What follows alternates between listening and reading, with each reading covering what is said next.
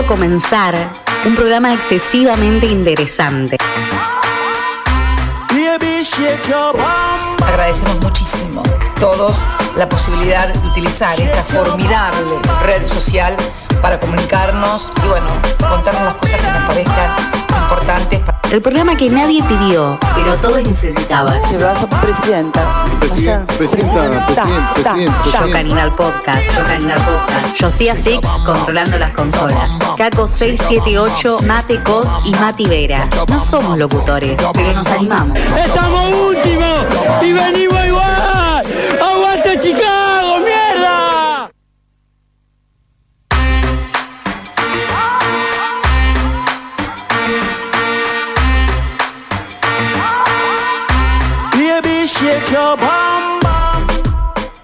Hola amor, buenos días. Espero que te vaya bien en el trabajo. Me levanté como siempre a leer mi horóscopo y leí el tuyo. Y parece que esta semana encontrarás al amor de tu vida. Yo pensé que yo era el amor de tu vida, pero veo que no. Deseo que te vaya bien en la vida y a pesar de que me mentiste como todos, no hay rencor. Podés pasar a buscar las cosas, están en el tacho de basura en la calle, al lado de mi corazón. Esto es Yo Caníbal Podcast, episodio 8. ¿Cómo están chicos? Es un tarado. La mejor entrada hasta ahora, sin duda. Sin Espero lugar que se haya escuchado bien. Eh, Muy bien. No se el escuchó meme que me- nada. es el meme que me acaba de mandar Elina Casasola. Eli, te mandamos un saludo. ¿Cómo y también ¿Todo bien? le mandamos Che, un saludo. siento que me escucho un poquito bajo. Josías, bien? ¿Te escuchás bien? Yo te escucho bien. Yo te realmente. escucho bastante más alto a vos que a mí. No bueno, sé. no importa, No importa. ahora lo solucionamos. Eh, también le mandamos un saludo a eh, Male, Morena Rosa, le mandamos un saludo. También le mandamos un saludo a Julieta Cachafeiro, que nos está escuchando. Cachafeiro se lo pilló. Te lo juro por Yo Dios. pensé que le decían cacha por cacha. No, Por- posta. Eh, también le mandamos un saludo a, A Joaquín. A, a Joaquín. Juaco, Juaco un Leal, a toda la banda de Mataderos Skatepark que nos está escuchando en vivo. Está la Candy, estaba Noé. Les mandamos un Y nos saludo. están escuchando en vivo. Claro, obvio. Yo vengo de ahí. Eh, Claro. eh, de hecho, me estaban escuchando a mí. Eh, les mando un saludo a todos, eh, realmente. Y si me olvido de alguien, eh, no importa.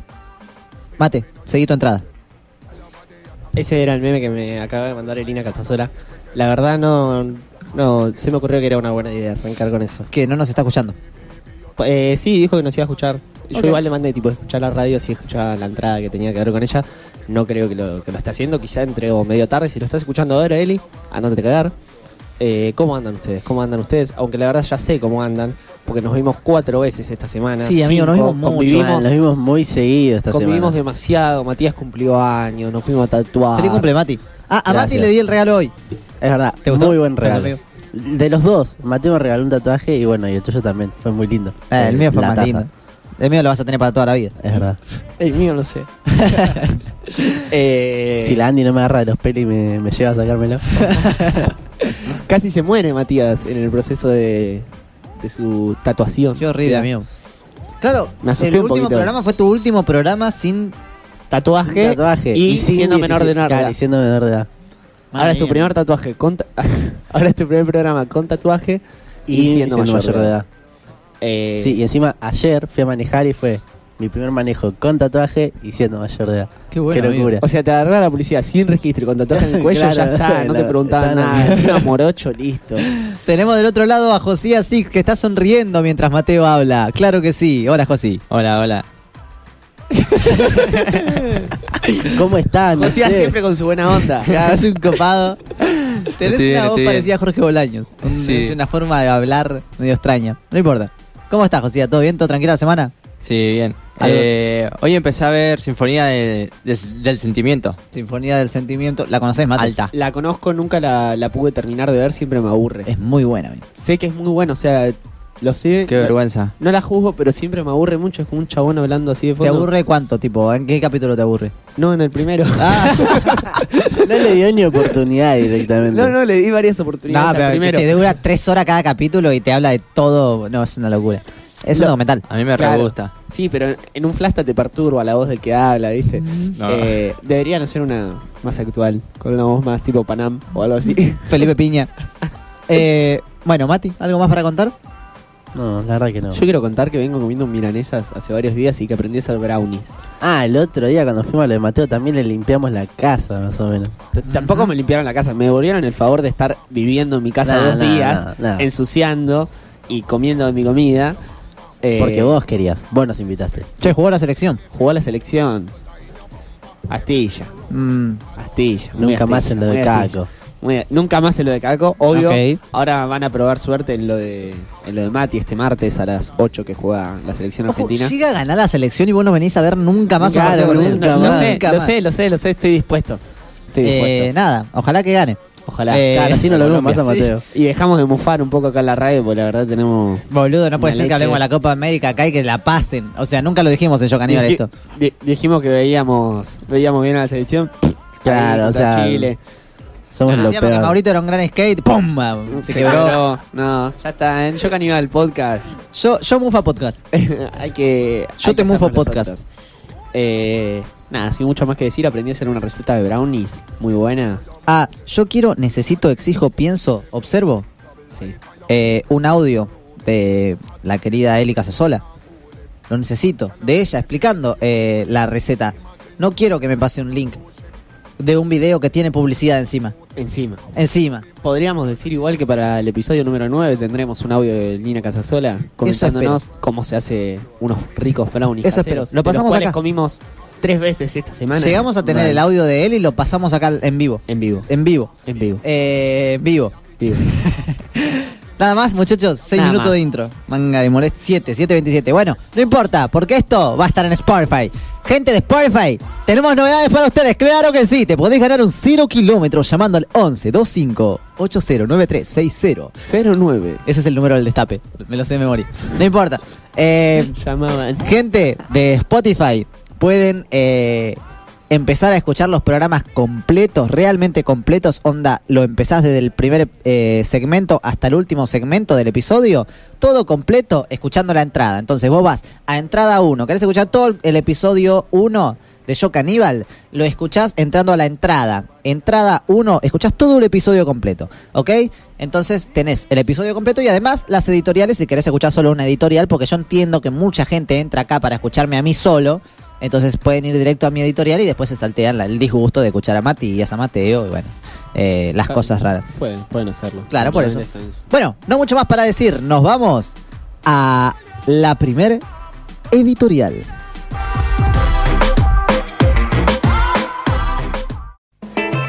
Caco 678, militante peronista e influencer renombrado. Su sabor de helado favorito es el Tramontana.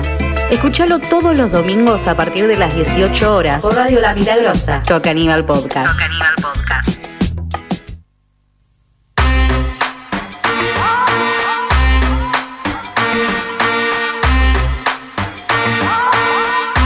Baby, shake your bum. Hola, hola, hola, hola, damas y caballeros, ¿cómo andan? ¿Todo tranquilo? Yo soy Caco678, me presento, bienvenidos a esto que es Yo Caníbal Podcast, episodio 8, editorial 1. Claro que sí, y hoy voy yo primero, el mejor de todos, en el primer lugar, como siempre, como debe ser, en, el, en la punta del podio.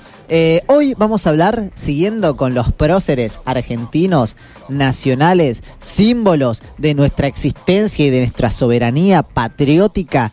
Hoy vamos a hablar del padre de la patria, un chabón que seguramente conocen, que seguramente lo escucharon mencionar, nada más y nada menos que de José Francisco de San Martín y Matorras.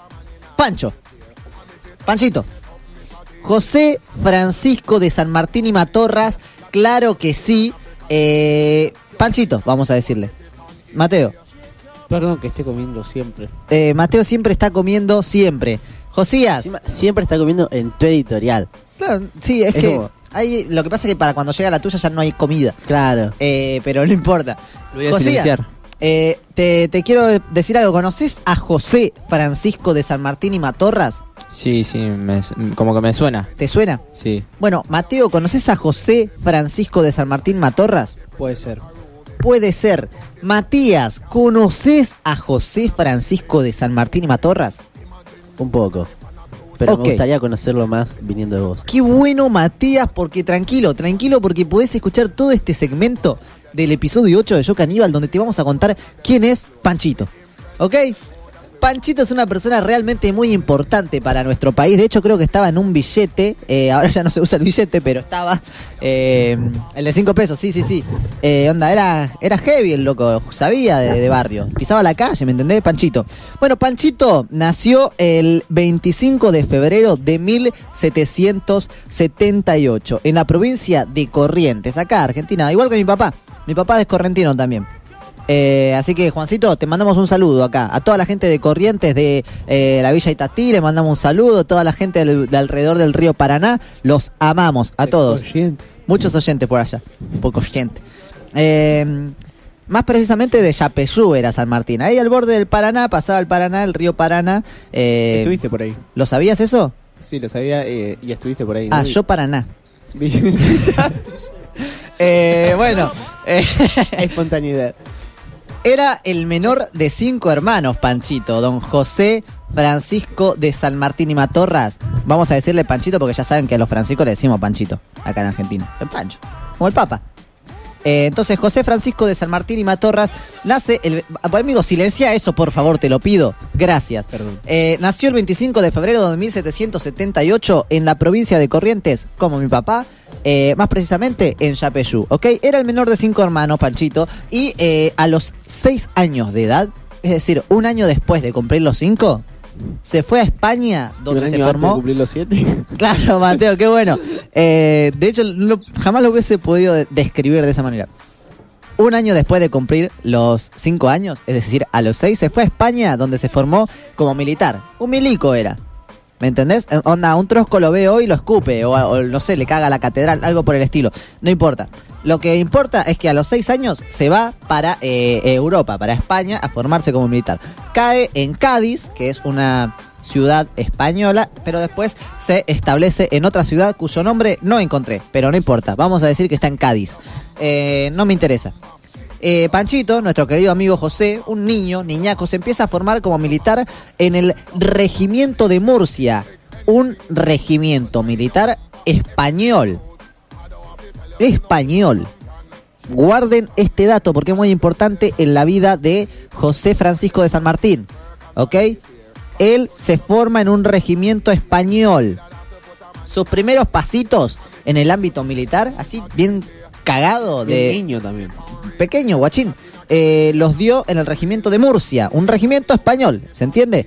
Debutó en las batallas, o sea, el debut que se puso la casaca española, nuestro querido José de San Martín, fue en el norte de África y defendió a España de la dominación napoleónica. ¿Qué quiere decir esto? Napoleón, ¿lo tienen a Napoleón? Buena parte. Un loco era. Eh, quería dominar España. Bueno, San Martín peleó en el ejército español. ¿Se entiende esto? Jámeno nada, papá. Bueno, guarden estos datos muy importantes.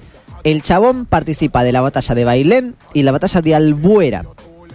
Albuera y Bailén. ¿Ok? No Mailén, sino Bailén. ¿Ok? El chabón se destaca como, como mil- milico. Le dan medallas, todo. Y el tipo logra el estatus de teniente coronel. Teniente. Guarden este dato. Josías. Josías, ¿estás guardando los datos? Josías. Sí, sí, sí. ¿Sí? Dale, golazo. Eh, bueno, ya era teniente coronel de un ejército español. Josecito. Es bueno esto saberlo, guarden los datos, les sigo con la historia. El chabón ya era teniente coronel, ¿no? Bueno, viste, había, te imaginarás ser militar en, en Europa en el 1700, de- complicado de vivir, ¿no? Necesitaba buscar quilombo, porque si no tenés quilombo no, no laburás. Estaban flojos de laburo en España, entonces el tipo dice, bueno, vamos a buscar quilombo y se va para Londres. ¿Por qué? Porque en Londres eh, Inglaterra estaba en guerra con nada más y nada menos que los portugueses. Se van en 1811 a Londres a ver si luqueaba algo, ya que no se encontraba eh, en guerra, se encontraba en guerra con los portugueses, perdón. Atentos al año 1811. 1811 muchachos y muchachas, claro que sí. En 1810 había estallado el primer gobierno patrio acá, en Buenos Aires que lo hablamos en, en otra editorial. Así que nada, ya, ya el chabón dice esto, uh, hay quilombo allá en el sur. Estaría para volver, ¿no? Bueno, le gusta el bardo a San Martín, claro que sí. él se entera de, de los aires de libertad del sur de nuestra patria y queda fascinado, queda en otra, le pira, pira, ¿me entendés? Y fue así que en el año 1812, a sus 34 años de edad, ya era un, sujeto, ¿me entendés? Eh, ya, ya era don, ya era don José Francisco de San Martín. No jodía, Josecito. Bueno, a los 34 años de edad viene para acá junto a otros patriotas y el triunvirato, el triunvirato que era el gobierno del momento, era un gobierno ejercido por tres personas, eran tres presidentes, por así decirlo, ¿me entendés? Tipo, tres Albertitos todos juntos, ¿me entendés? Bueno, el, el triunvirato le dice a Josecito, a Panchito, le dice, escúchame Panchito, eh, nosotros queremos que vos hagas un regimiento de granaderos como los que hay en Europa. Eh, porque, viste, tipo lo- los granaderos que hay en Europa son la última moda. Y nada, estaría bueno tener de esos acá. Eh, seríamos los más turros entre todos los turros, le dicen. Y Josecito le dice, bueno, pero ¿hay guita? Eh, no, no hay guita. Bueno, está bien, te lo armo igual. Josecito se pone en campaña y empieza a armar lo que vendría siendo el Regimiento de Granaderos a Caballo de la República Argentina. ¿Ok? Panchito arma el Regimiento de Granaderos a Caballo. ¿Ok? Y se entera de que fuerzas españolas desembarcarían en San Lorenzo sobre el río Paraná. ¿Para qué? Paraná. ¿Ok? Bueno, se entera del quilombo, se enteran que los españoles iba- iban a bajar por el río Paraná, ahí en San Lorenzo.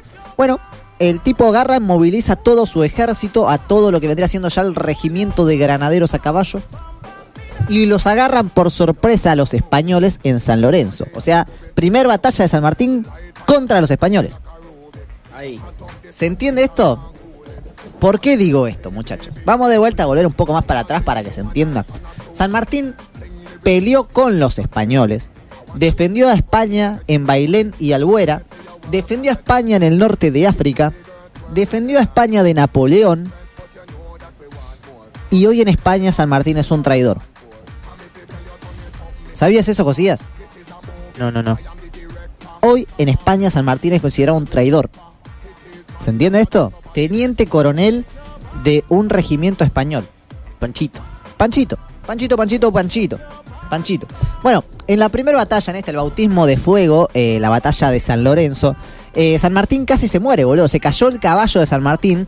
Eh, por cierto, ¿de qué color era el caballo blanco de San Martín? Calculo que blanco. Era negro. Yo creo que azul. Era negro el caballo blanco de San Martín, pero no importa, muchachos. Eh, el tipo se, le cae el caballo blanco, que era negro, eh, y claro, queda atascado, su, su pata queda atascada con, con el cuerpo del caballo en sí.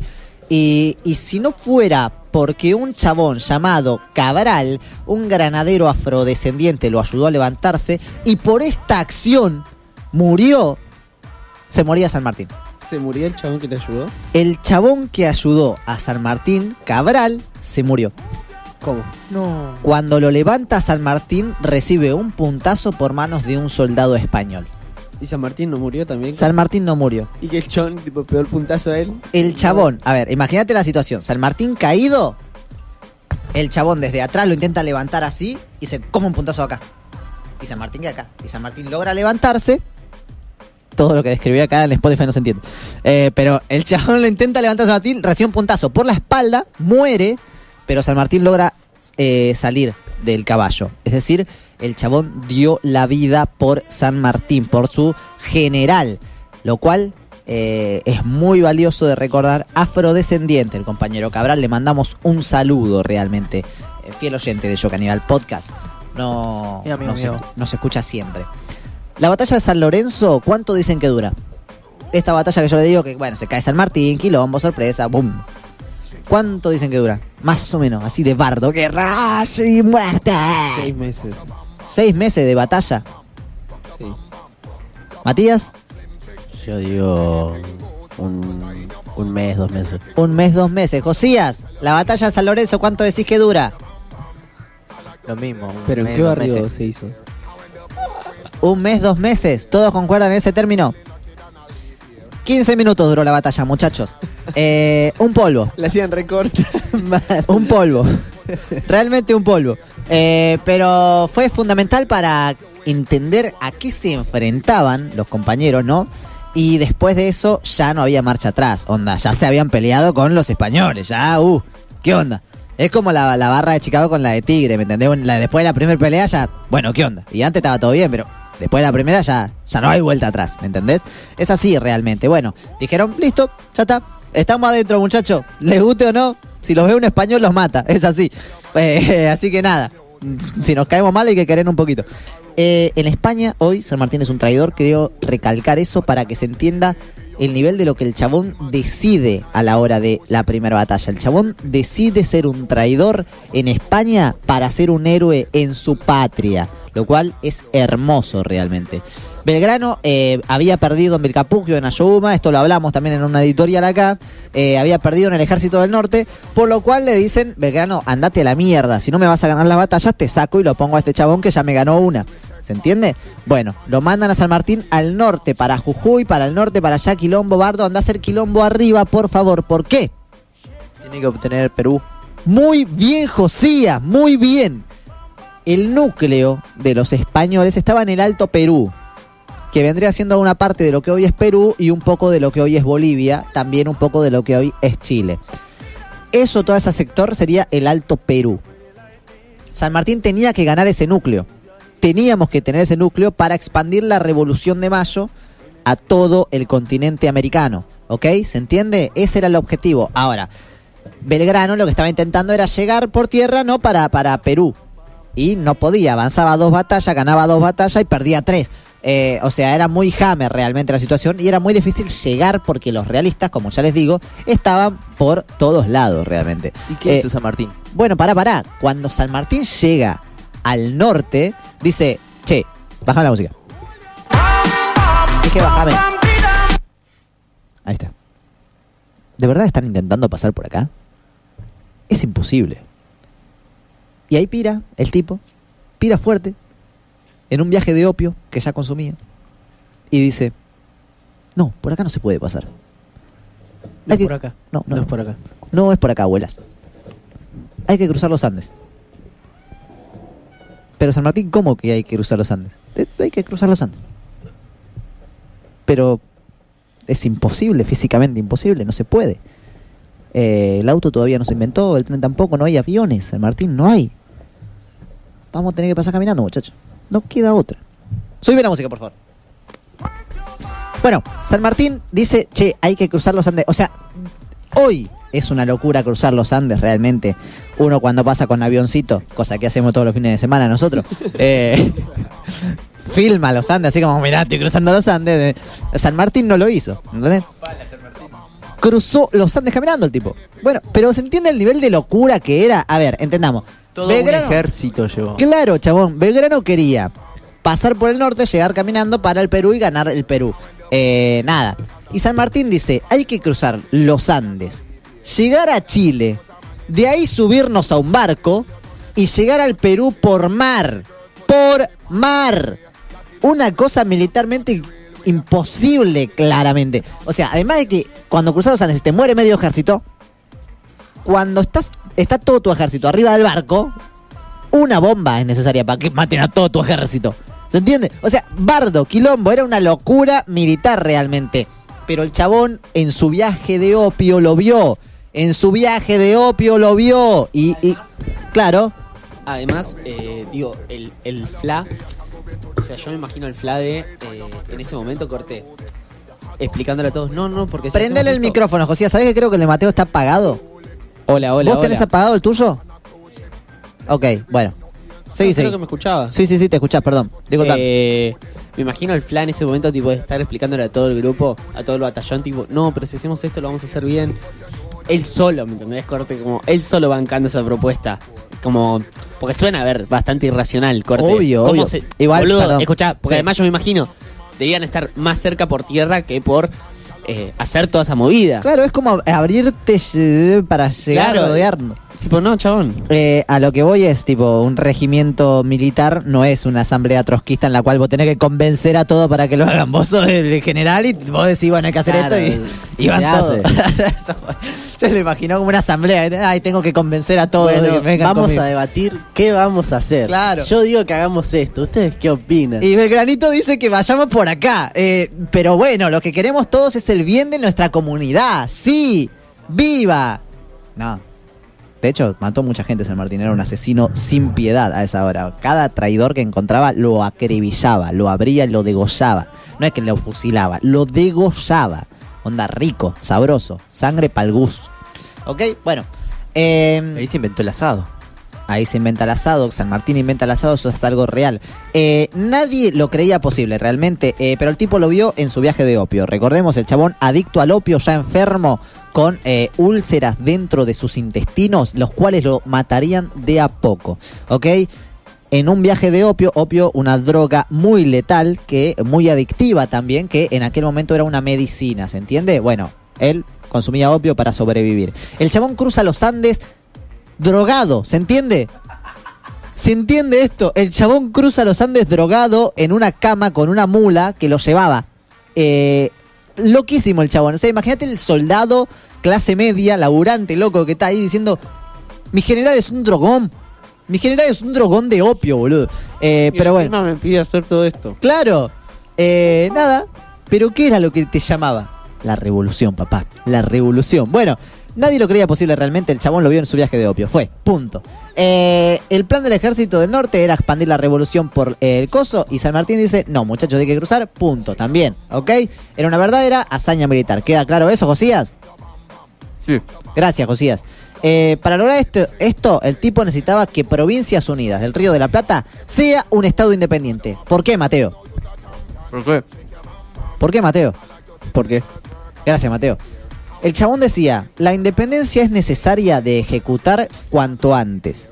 Solo así seremos libertadores y no conquistadores como aquellos contra los que combatimos. José, bájame la música, por favor. Lo voy a leer de vuelta. La independencia es necesaria de ejecutar cuanto antes. Solo así seremos libertadores y no conquistadores como aquellos contra los que combatimos. ¿Se entiende lo que está ¡Viva la diciendo? patria! ¡Viva Perón! Gracias, Josías. Subí un poquito la música que quiero escucharla. Ahí vamos, ahí vamos, ok. El tipo lo que está diciendo es, si nosotros no declaramos la independencia, estamos invadiendo un país. Y somos España invadiendo un país. Nosotros tenemos que ser un Estado independiente para llevar esa independencia a todos los demás territorios de nuestro continente. ¿Se entiende? un visionario realmente y todo esto lo decía drogado. Quiero hacer hincapié en esto. El chabón no estaba con los pies en la tierra, estaba en un viaje de opio constante. ¿Se entiende? Estaba drogado, estaba en esa. Eh, loquísimo, loquísimo. La de Panchito es esa. La de Panchito. Ok. Bueno, en 1916 se declara la independencia y a él le vino como dedo en el anillo porque eh, entonces tenía que llevar la independencia por fin a eh, todos los territorios, ¿no? El tipo logra cruzar los Andes, aunque usted no me lo crea, como dedo en el anillo, como dedo en el anillo. Eh, logra cruzar los Andes en su viaje de opio, llega bien y agarra a los españoles de Chile en la batalla de Chacabuco, los hace mierda. Ganamos, amigo. ¡Viva la patria! Ganamos en Chile. Ok, se libera Chile, la mejor, todo piola. Se declara la independencia. El chabón sube a los barcos a toda la gente y dice, bueno, vamos para el Alto Perú. Llega a Perú. Cagadísimo los realistas. Cagadísimo los españoles. Todos encerrados en el fuerte para que no pase nada. ¿Ok? Bueno, San Martín no tira ni una sola bala para matar a todos. No tira ni una sola bala para matar a todos. ¿Y qué hace? Lo bloquea. Bloquea el fuerte. Nadie eh, de los que- españoles que estaban adentro del fuerte, todo el ejército español adentro del fuerte, no podía salir nadie y no entraba nadie. ¿Pero cómo? ¿Cómo lo bloquea? ¿Cómo hace? todo el ejército patriota alrededor del fuerte. Imagínate el fuerte como un castillo, era un castillo, realmente. Todo el ejército patriota alrededor del castillo. cosa de que ningún soldado salga y al que salía, pum, corchazo, no salió nadie. Empieza a haber un desabastecimiento, claro, la comida es limitada, se te termina, muchacho. Se les terminó la comida, se les terminaron la- todo, se les terminó el agua. eh, horrible, la pasaron muy mal, hasta que si los españoles que quedaron y que no se murieron, eh, se rindieron. Gana en el Perú, claro que sí, viva, viva la patria, gana en el Perú, el chabón es muy importante en Perú, San Martín. El chabón le crea su bandera, declara su independencia y asume como primer presidente del Perú. ¡Vamos, Perú! O sea, queridos hermanos peruanos, su primer presidente es argentino, guachines. Así de corta. Somos lo más grande que hay. Exportamos soja, exportamos granos y exportamos presidentes y papas también. Somos lo más grande que hay. Bueno, el tipo, eh, ya grande, ya viejito, presidente del Perú, dice, bueno, ya es hora de retirarme. Se junta con un chabón, quizás lo conocen, un tal Simón Bolívar, también muy importante para la liberación. Y nada, le dice, bueno, quiero que vos sigas con el proyecto de la patria grande. Y Simón Bolívar sería su heredero. Allá por 1845, ya eh, San Martín de viejito se entera que las principales potencias del mundo, de aquel entonces, claro, estoy hablando, ¿no? Eh, intentaban dominar a Argentina económicamente. ¿Se entiende? Después de. El chabón estuvo una década de su vida trabajando militarmente, poniendo el cuerpo para que Argentina sea un estado independiente. Y se entera ya de viejito y retirado que dos potencias querían agarrar a la Argentina. Francia e Inglaterra. Francia e Inglaterra eran las dos potencias del momento en 1845. Muchas gracias, Josía. Bueno, el chabón se comunica, San Martín, le manda un email a el entonces eh, líder de Estado más grande que tenía nuestra confederación en aquel momento, ¿no? La, Argentina, nuestro país. Eh, el líder le, le dice, escúchame líder, necesito que defiendas la patria. En serio, esto es todo mi laburo, entendeme vos a mí, macho, estoy laburando, ya estoy jubilado. Hay que defender la patria como sea. Por favor. El, el, el chabón le dice, Panchito, yo por vos domino la luna, Panchito. Por favor, Panchito. ¿Cómo no lo voy a hacer? El chabón se enfrenta en la batalla de vuelta de obligado contra los ingleses y los franceses. Como premio, como reconocimiento y admiración a este líder San Martín, Panchito le da su sable, le regala el sable a este líder, a este gobernador, a este patriota, a este caudillo. ¿Quién era? San Martín le regala el sable. El líder, el caudillo, era nada más y nada menos que el excelentísimo restaurador de las leyes, brigadier Juan Manuel de Rosas. ¡Patria! Juan Manuel de Rosas. ¿Lo tienen de alguna editorial? Puede ser, ¿no? Sí. Un billete. Así es, de un billete, un billete que todavía no se extinguió. Juan Manuel de Rosas. San Martín le regala su sable a Juan Manuel de Rosas. Bueno, el sable de San Martín, que pasó por las manos de Juan Manuel de Rosas, como saben, está en el Museo del Bicentenario por si en algún momento alguno quieren pasar a verlo. Los restos de San Martín, quien murió el 17 de agosto de 1850 en Francia, descansan en la Catedral Central de la Plaza de Mayo. Esta es la editorial, esta es la historia de José Francisco de San Martín, el padre de la patria, por Cago 678, en Yo Caníbal Podcast, episodio 8.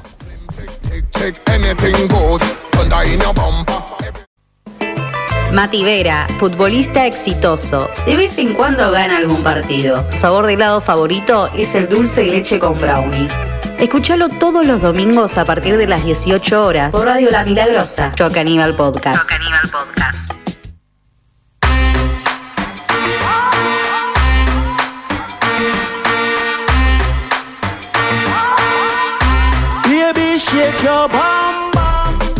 Bueno, bienvenidos, bienvenidos a mi editorial por segunda vez.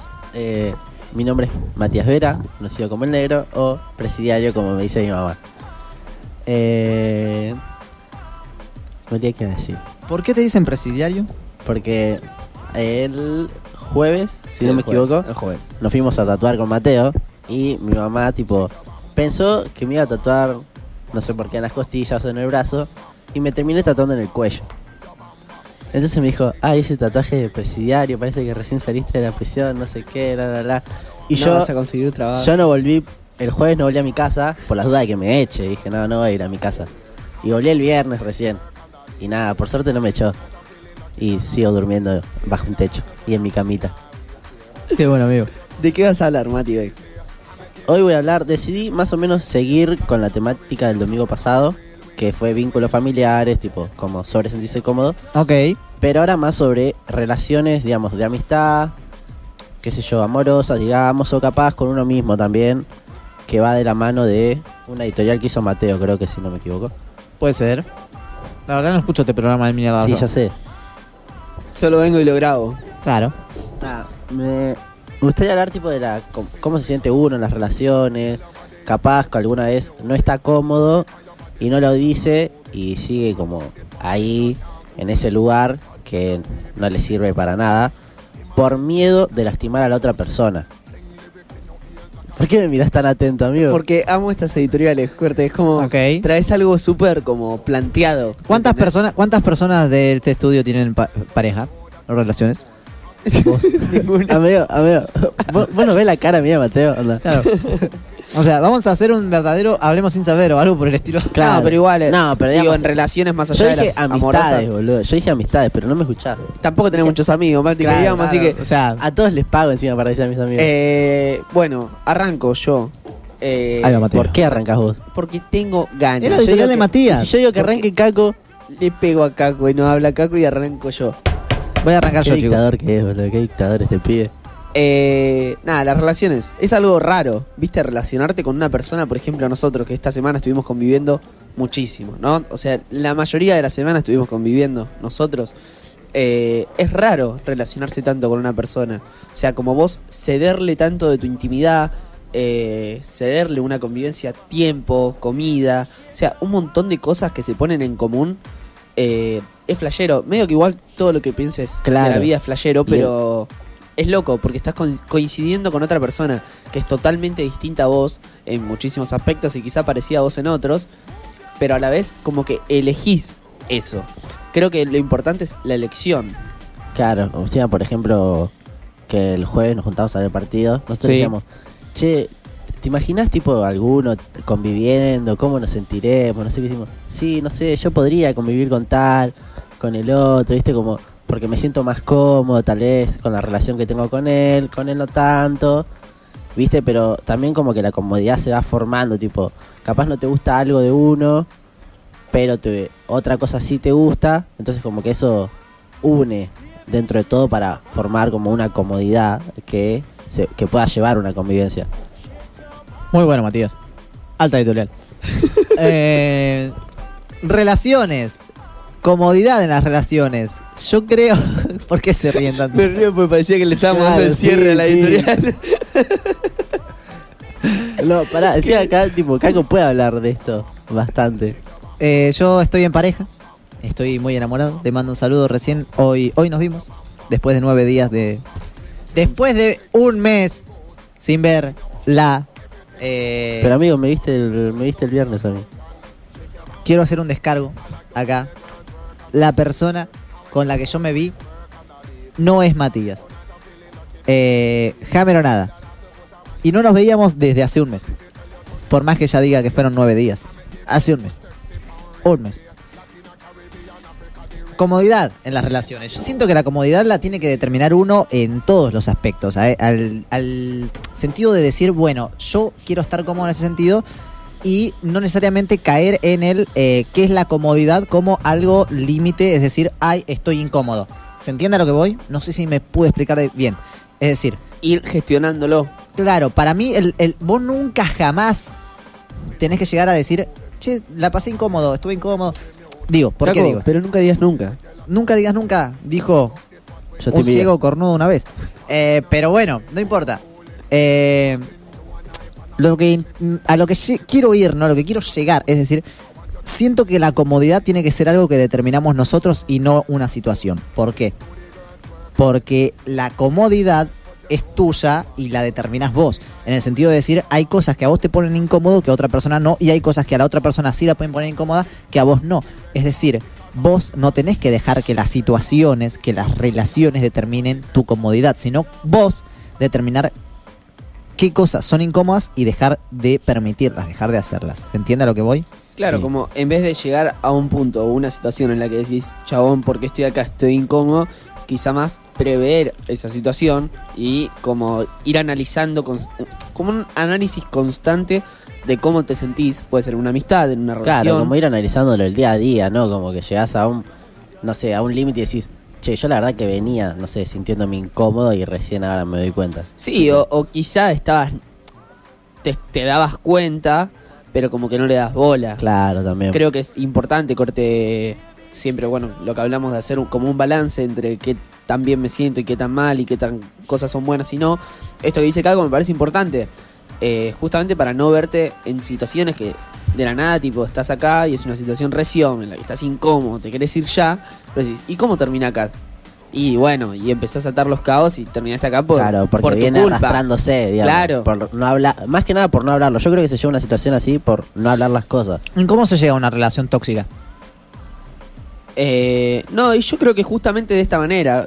Creo que esta descripción que hicimos eh, aplicarían para múltiples factores. Exacto. Puede ser para una relación tóxica, para una amistad de mierda, para una situación en la que terminaste yendo a un barrio al que no querías, comprando una yerba a la que no querías. ¿Me En- entienden? entonces, o sea, puede ser.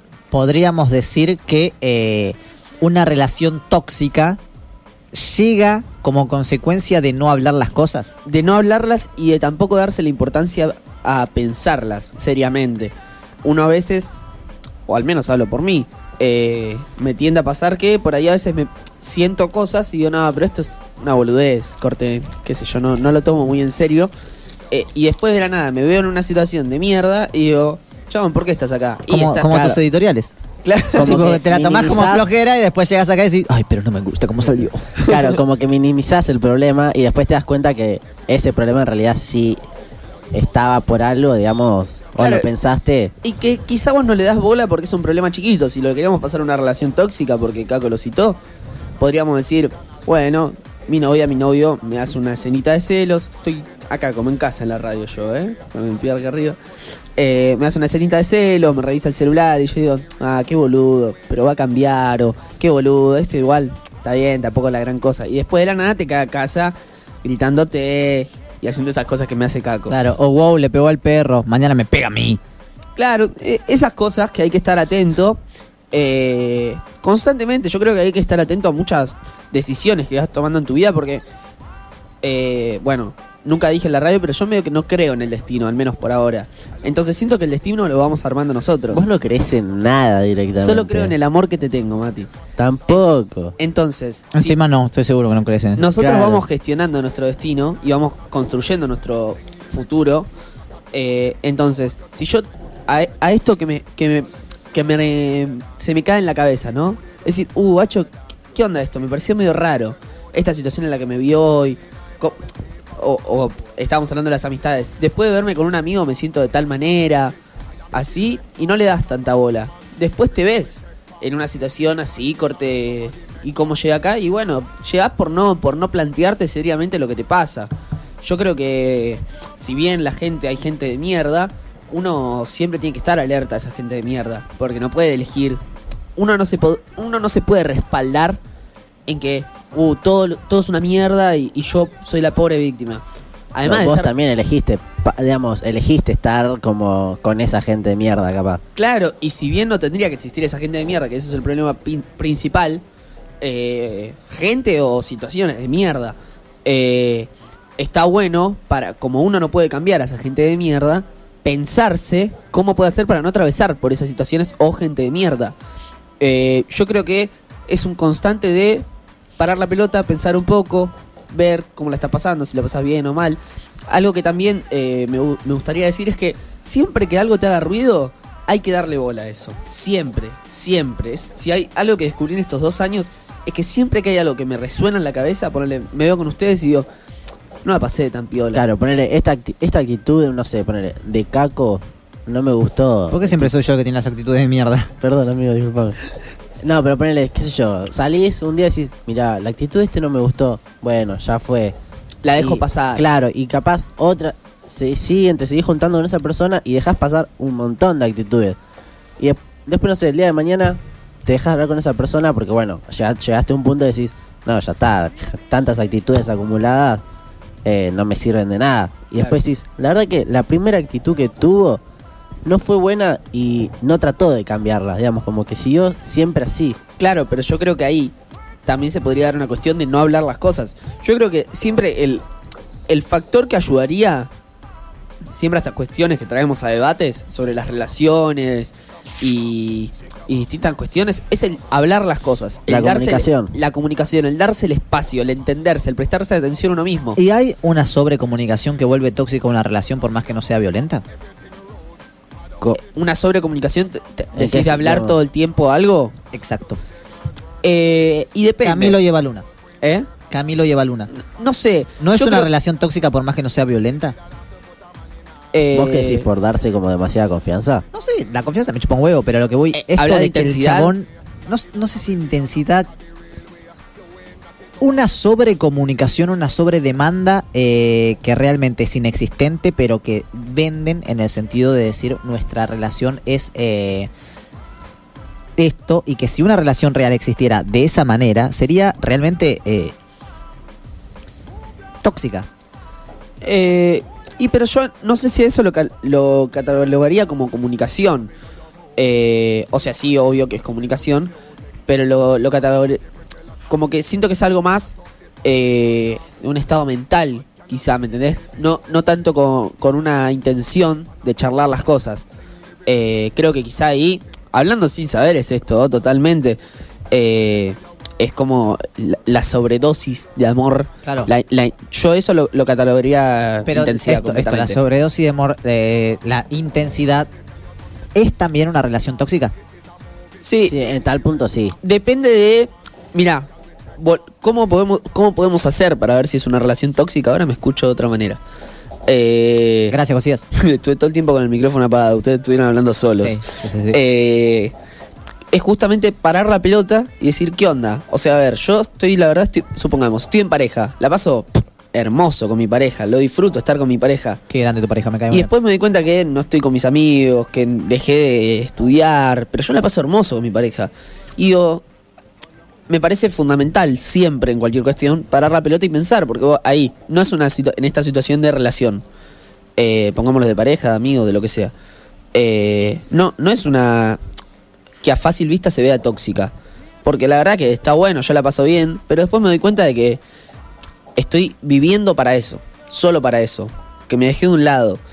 Eh, me parece importante eh, siempre pensarse a uno, cómo está, cómo se siente en el momento. O sea, yo, yo me siento bien, pero cuando yo no tenga esto, o sea, siempre hay que ¿Cómo voy a pensarse... Claro, además porque cuando vos estás en una relación, tipo, vos le das un pedacito de tu vida a esa persona. Si vos tu relación es realmente 24/7, como recién lo describía nuestro compañero Matecos, eh, tipo, le estás dando toda tu vida. Y si le das toda tu vida, te quedas sin vida para vos. Claro, y Claro. cuando esa relación se termine de dar, porque las ¿Qué, relaciones... qué vas a hacer de tu vida, digamos? Tu Y vida deja de ser. Y pasa un montón esto de que capaz dejas, ponen, estás en pareja y decís, no sé, te invitan a salir poner tus amigos, decís, no, hoy voy a estar con mi novia, no sé qué cosa. Otra situación, no sé, tenés que estudiar algo. No, pero voy a estar con mi novia. Y como que siempre pones eso de voy a estar, voy a estar, voy a estar. Y te acostumbras, digamos, a estar constantemente con esa persona que el día de mañana capaz, o vos pensás, voy a estar toda la vida con ella o con él. Y el, te encontrás con el día de mañana no estar con esa persona y no saber qué hacer, digamos. Cómo rellenar ese espacio o ese tiempo que eh, lo llenabas siempre con esa misma persona.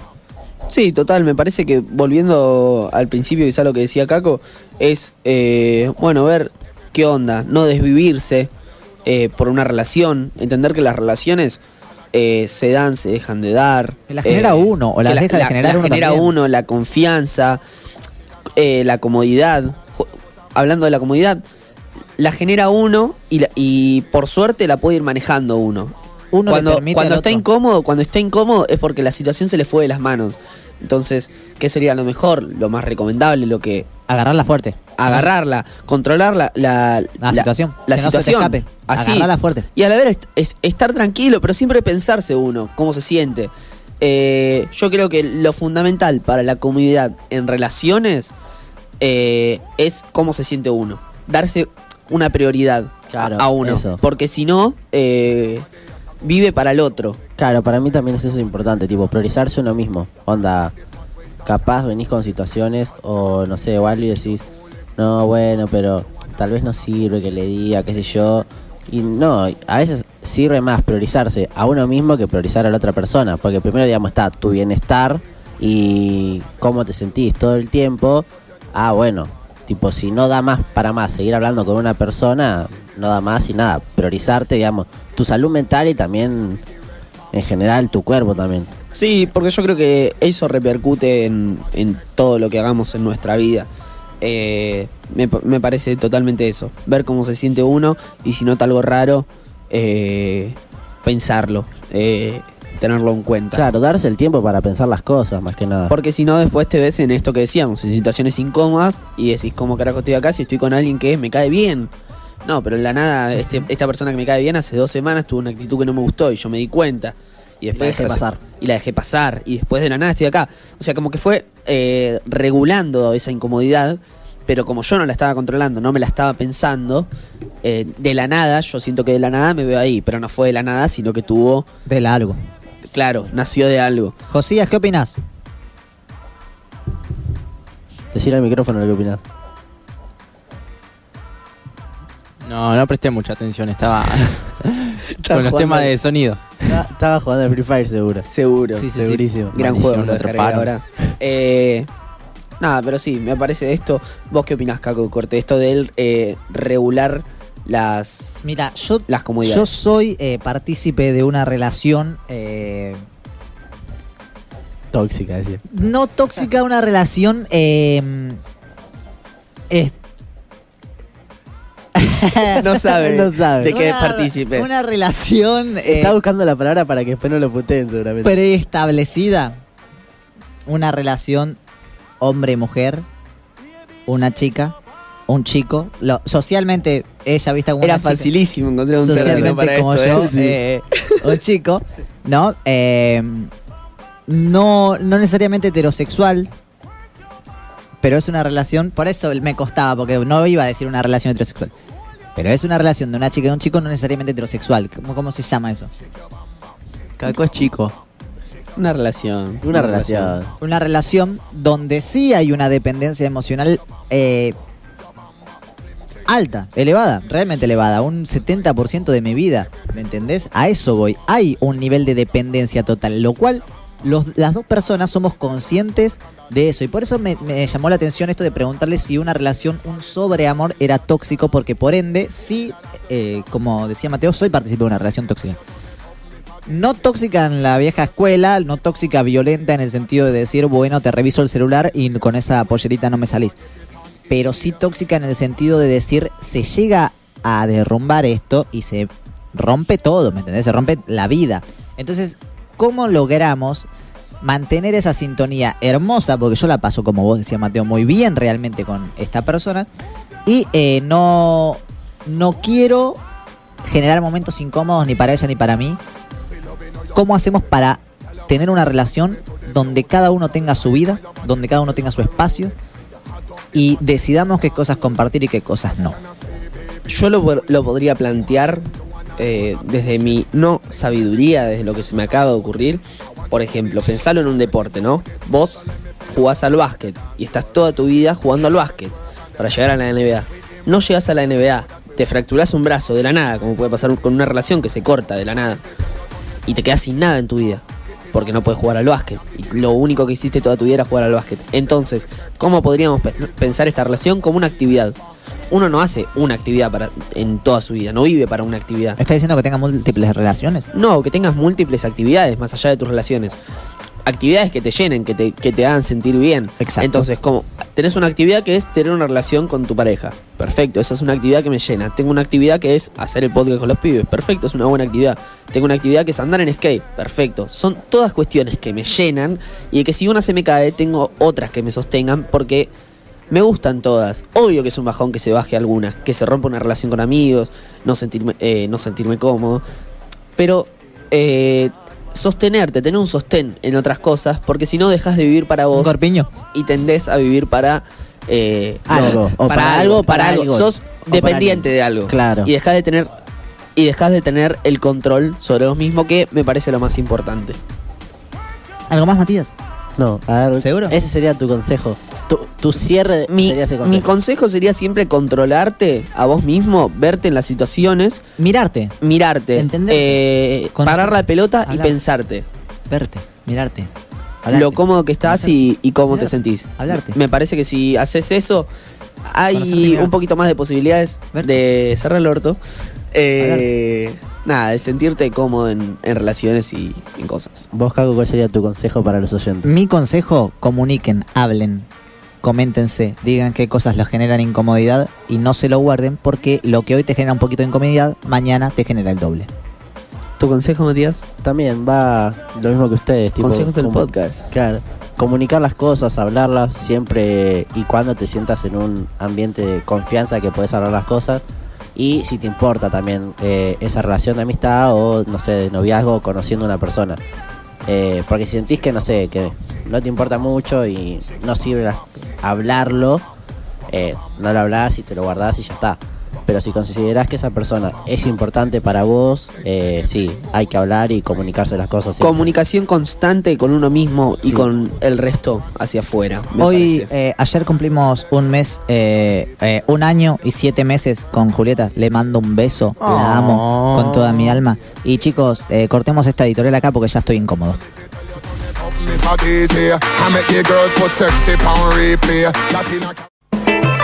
Latina. Matecos, skater por profesión y radiólogo por hobby. Su sabor de helado favorito es el dulce de leche. Escúchalo todos los domingos a partir de las 18 horas por Radio La Milagrosa. Yo Caníbal Podcast. Podcast.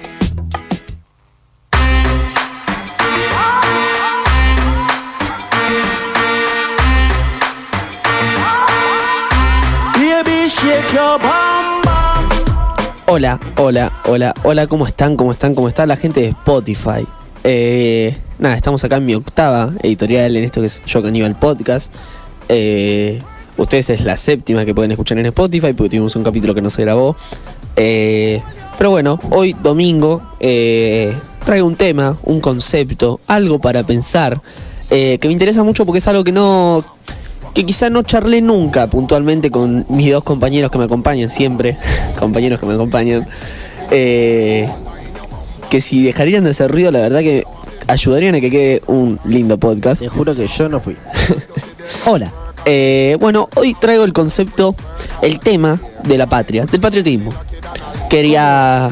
Perdón que te interrumpa, pero ¿cómo te surgió esta editorial? Esta editorial me surgió, voy a citar a un docente mío, eh, que estoy pensando seriamente en mandarle los episodios del podcast que... Cae muy bien, la Yo no verdad. entiendo por qué todavía no lo hizo realmente. Y porque con Mateo veníamos diciendo, che, tenemos que compartir una editorial, pero todavía no, no sentíamos que teníamos una editorial como que capaz a él le guste, ¿entendés? Entonces ahora creemos que sí, que capaz le va a gustar esta editorial, porque ya lo hablamos con Así él. que no sé si está, pero. O sea, nació de ahí. Claro. Eh, porque estábamos hablando. Yo Estamos, una de San Martín que está muy buena, ¿eh? ahí va, la del 25 de mayo le íbamos a mandar. Eh, estábamos en una clase y empezamos a hablar del patriotismo. Eh, no puntualmente del patriotismo, sino de Sarmiento. Y eh, se repetía reitera- en reiteradas ocasiones Un copado. eh, que se lo refería a Sarmiento como un patriota. Eh, y como sabemos, eh, Sarmiento era bastante. Copado. Bastante. No. Buena onda. No, bastante mata indios.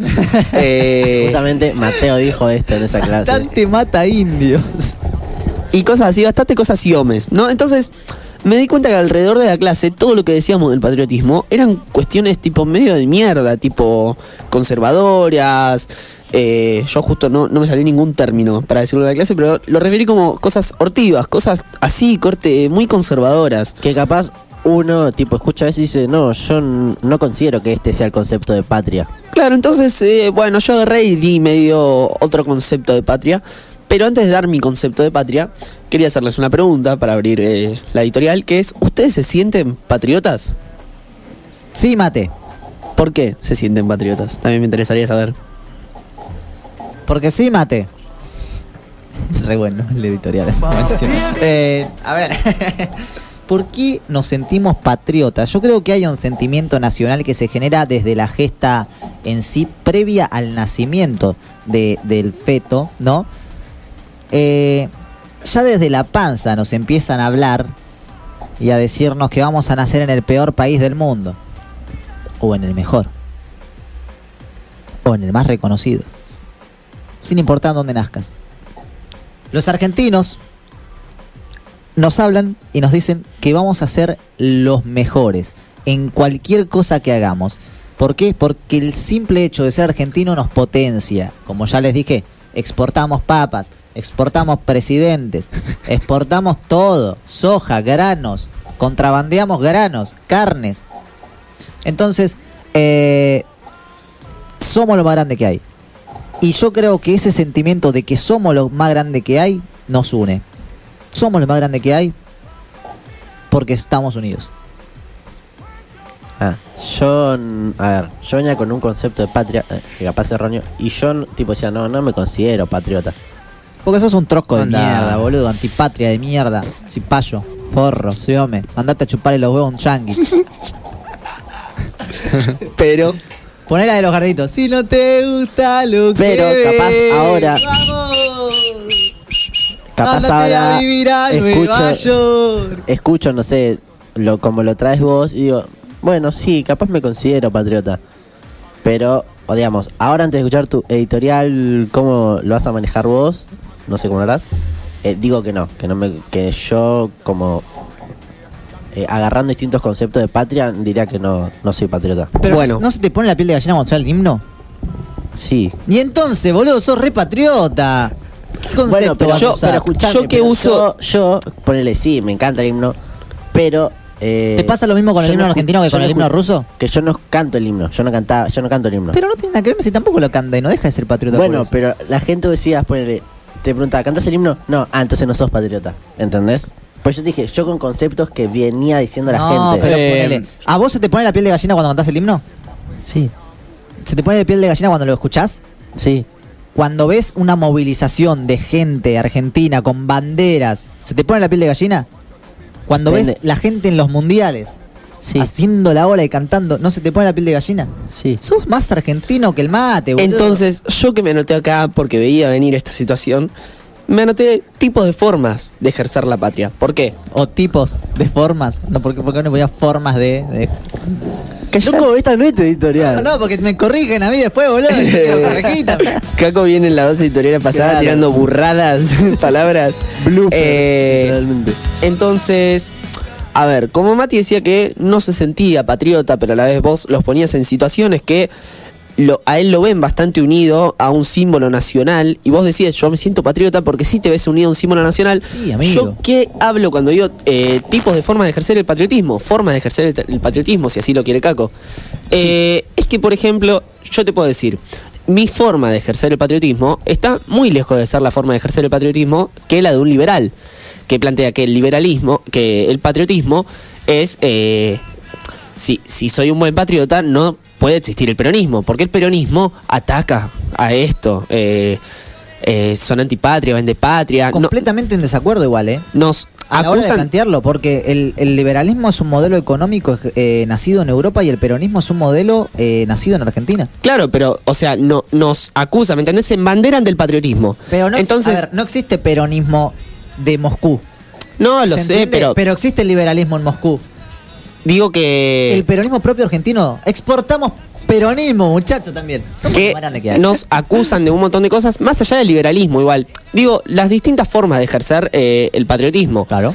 Entonces, digo, la patria es un montón de cosas. Es la patria es ver eh, a Messi jugar y decir, chabón, qué bueno que es argentino. Que se te caiga la cara de vergüenza cuando ves a un pibito con la casaca argentina que no tiene para comer. Eso es patriotismo. El patriotismo yo creo que son distintas sensaciones que, que vas sintiendo que te unifican con, con el resto. Es eh, una especie de colectividad, es una forma de vivir la vida en la que el individualismo lo dejamos de lado en ese momento. Creo que es una, eh, una un sentimiento el patriotismo. Creo que más allá del himno, porque digo, por ahí a la voz el himno, no sé, te chupa un huevo, pero hay cuestiones que te convocan, te convoca que en tu colegio no haya agua, te convoca que decís, chao, no puede ser que estemos acá y no nos den viandas. Claro. Y, y te jode también que no te den viandas en Salta. Te jode también que te, no den viandas en Formosa. Entonces vos pensás y decís, como me jode que a mí acá en Mataderos no me den viandas, también me jode de igual manera que no den en Formosa. ¿Por qué? Porque es Argentina. No me. eh, hay algo que nos une. ¿Alguna vez salieron del país? Nunca. Mati. Nunca. Jamás. ¿Vos? Sí. Pero si salen, Josías también, si salen del país, van por ahí diciendo, yo soy Matías. No, vas por ahí diciendo, yo soy Caco y soy argentino. Y soy argentino. ¿Y a qué voy con esto? Algo muy similar para entender que sí somos patriotas. A mí me pasó con el Diego, boludo. Te lo juro por Dios. Yo no tenía empatía con el Diego cuando vivía, ¿eh? No, no me parecía una persona, o sea, sí me, me- llegaba, qué sé yo, el no al alca, esas cosas, siempre digo esto. Eh, pero la verdad es que como persona, como figura, no, no llegaba a encontrar esa- ese sentimiento que yo veía en las demás personas. Cuando el Diego se muere, eh, veo ese, ese caos, ¿no? Esa gente, esa marea de humanos que iban atrás de su Dios, ¿no? De su Dios que conocieron, de su Mesías.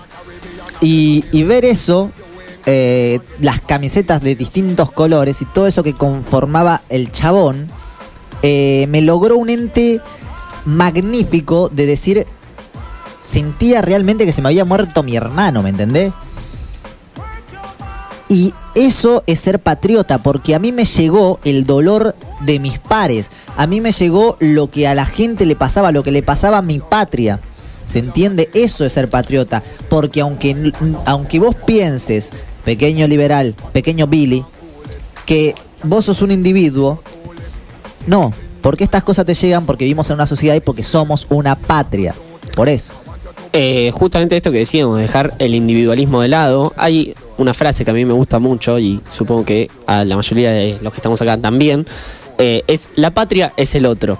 Eh, ¿Qué es que la patria sea del otro? Es que, a ver, me toca igualmente los huevos que no haya, que si acá no hay agua, me toca igual los huevos que en Jujuy no haya agua, que en Ushuaia no haya agua. ¿Por qué? Porque es Argentina, compartimos algo, hay algo que nos une. Es eh, una coincidencia que, que compartimos todos. El individualismo y la patria son calles paralelas. Nunca se cruzan. Totalmente.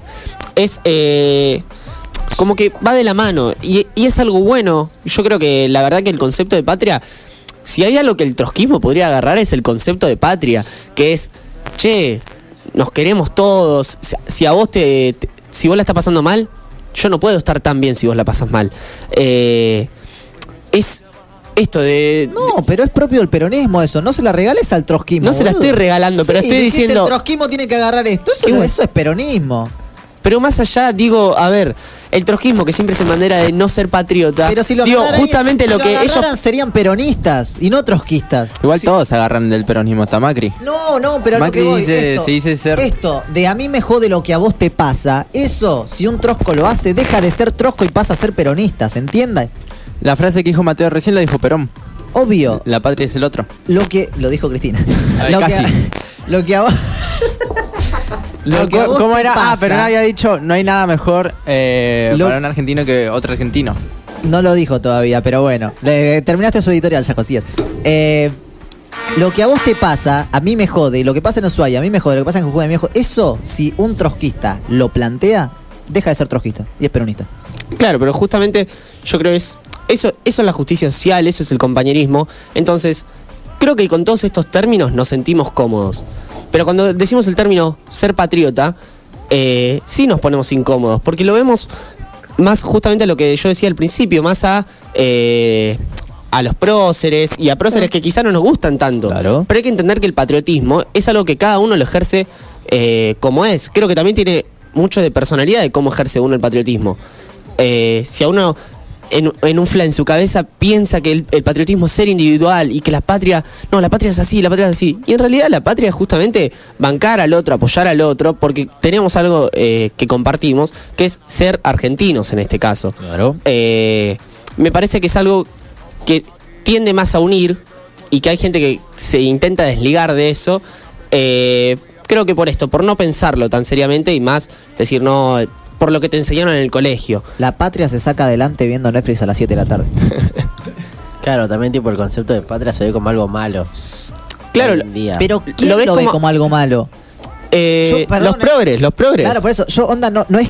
No quiero quedar como un hijo de puta, quizás porque no tengo tantos amigos, pero no tengo conocidos que vean así, con Sí, esas cosas a la patria. Nosotros, Yo no. Nosotros sí. Va, o sea, teníamos gente que ponerle. eh, no sé, nosotros jodíamos capaz, sí. Al no micrófono, sé. amigo, estamos haciendo radio. Eh, tipo decían, sí, no sé. Él, ponele. Sí, yo soy re patriota. Y tipo, miran, ¿cómo vas a ser patriota, entendés? ¿Sabes cómo le escupo la cara? Me saco un trapo de Argentina y le empiezo a, a- a ponérselo en la jeta y apretarle la garganta para. Yo creo Bueno, justamente por no sentirte cómodo. Claro, pero también, tipo, capaz es esto de tener un concepto. Pero me parece que hay algo, hay un, hay un level de, de- que confunden rebeldía con antipatriotismo esta gente Claro. progre. Me da una como, como hoy la rebeldía es no usar barbijo, Claro. como que se creen rebeldes por... Se creen revolucionarios más Es así, claro. Se creen revolucionarios cuando revolucionario realmente es amar el suelo que te vio nacer. Eso es Es revolucionario. am- amar a tu compañero, que tu compañero tenga algo para comer. Eso Eh, es revolucionario. Entonces, si todas estas cosas que nosotros estuvimos diciendo, como bancar a tu, a tu amigo, que en todo tu país esté bien, que todo tu país la esté pasando bien, y son cosas con las que estoy seguro que todos compartimos, ¿por qué no todos compartimos el patriotismo? Yo creo que es eh, por esto de Todo querer... para mí, ese es el. Ahí no concordamos, amigo. Perdón que estire tu editorial, ¿eh? Para mí, todos los compartimos. Es, Pero no todos nos embanderamos de todos eso. son todos. Los progres están adentro del closet del patriotismo. Eso pasa. Están adentro del closet y se encerraron ellos mismos. Salgan, salgan, libérense del closet del patriotismo. Está bueno, pega bien. Está bueno, gente. Salgan del closet del patriotismo. Para nada en este podcast queremos adoctrinar a la gente. En Para absoluto, nada, en absoluto. Para nada. Hijos de puta. Eh, pero bueno, nada. Respetamos todas las opiniones. Me, me interesaba traer esta todos idea de patriotas. patria. ¿Se entiende? Tiramos un nombre de progre. Un nombre progre. Un nombre progre. Germán. Germán, escúchame, Ger. Ger, boludo. Vos sos patriota, Ger. O sea, si te pones, si te pone mal que la gente que vive al lado de tu casa no tenga para comer, sos más patriota que Messi. Si, si te pone mal que explote una bomba en una escuela de Moreno, sos igual de patriota que Cristina. Si te pone mal que Josías no sepa poner música de fondo en un programa de radio, sos igual de patriota que yo. Todos lo somos. Ahora, todos lo sentimos estas cosas. A eso voy, todos lo ejercemos. Alguno te dice, sí, aguante Argentina, viva la patria. Y otro te dice, vas a ser patriota. Intentan desligarse de esa idea porque la ven como algo. todos lo ejercimos, todos somos patriotas, porque vivimos en una patria y porque si Mateo se le muere la mamá, yo no voy a estar como si nada hubiese pasado, No porque vivimos en sociedad, porque somos una especie, somos animales, animales con ropa que viven en comunidad y lo que le pasa al de al lado te genera algo a vos y eso se llama patria. La patria es el otro y no es una frase vacía. Y esta es mi editorial. Eh, me encanta, ahora siento lo que siente Mati. No, eh, pero sí, me parece muy bien esto eh, de que justamente que esto del individualismo es otra cosa, ¿no? No- no- que es justamente paralelo a, Creo- a creo la que patria. iguales. Onda, ¿de verdad vos creés que hay gente que no es patriota? No, no, entendí lo que, lo que vos me dijiste. Yo lo que, lo que creo es que la gente no se siente cómoda embanderándose de- del patriotismo. Siento que eso es quizás lo que más pasa, pero que el patriotismo sí lo ejercemos todos. Para mí por esto de que tienen un concepto erróneo de la patria. Claro, de que pensás en la patria y pensás en Sarmiento. Ah, pero si Sarmiento era patriota, ¿cómo yo voy a ser patriota? Claro. No, porque vos podés ser patriota a, a tu manera. Eh, nada, y, y es esto que decía Caco recién. Si a vos te toca los huevos que eh, tu compañero esté mal, eh, que, bueno, lo que estuvimos diciendo de- alrededor del programa, Claro, no solo es, tu es ser patriota. Ahora, si vos te querés hacer el distinto y decir no soy patriota, sos un boludo. Eh, a ver, es así, perdón, Mati, eh, te acabo de decir que sos un boludo. Eh, pero sí, yo creo que es más eh, esto que tiene el progresismo de no que de eh, desligarse de todo y querer hacer como Nos su quieren tercera posición. Claro. nos no. quieren y justamente, ¿qué es la patria? Unirnos todos y decir, yo no puedo estar bien si vos estás mal. Eh, entonces, nada, me, me gustaba traer esta idea de patria para que la, la planteemos un rato eh, y pensar esto, de que justamente la patria es todo lo que nos gusta a nosotros, pero embanderarnos de la patria es como lo que a veces oh, dudan. Eh, Josías, ¿sos patriota vos? Obvio. Gracias, Josías. Eh, y bueno, nada de eso. Me, me gustó haber traído este tema para plantearlo, porque siento que hay mucha gente que le pasa esto de que no se siente cómodo con el término patriota, pero lo está ejerciendo todo el tiempo. Eh, justamente por esto de relacionarlo con eh, los próceres o cosas así que le parecen antiguas o, o así que plantea el progresismo que me parecen, nada, medio irracionales. pero bueno. Bueno, vamos a un temita, eh, vamos a un corte y me quiero corregir. Cumplo eh, con Julieta un año y cinco meses. Este tema se lo dedico a ella. Te amo. Chao. Josia Six, la voz desconocida que cada tanto reaparece. Su sabor de helado favorito es el dulce de leche granizado. Escúchalo todos los domingos a partir de las 18 horas por Radio La Milagrosa, Chocaníbal Podcast. Podcast.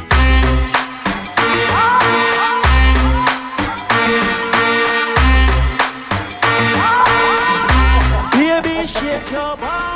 Hola, hola, damas y caballeros, estamos llegando a la última, a la última, a la esperada, a la inigualable, editorial final de este maravilloso programa. En la que hablamos todos, como si en las otras no hablaríamos todos. Claro. Pero nos gusta decir que hablamos todos, así Acá que hablamos todos. medio que no es de nadie. Esta es la editorial. Sería como mi editorial, digamos, que hablan todos. Se- siempre tienen que hacer editoriales que la robamos a Mati. Claro, De hecho, hoy llegamos y dijimos, che, no, ¿de qué vamos a hablar todos? ¿No hay alguna colgada que Mati haya dejado?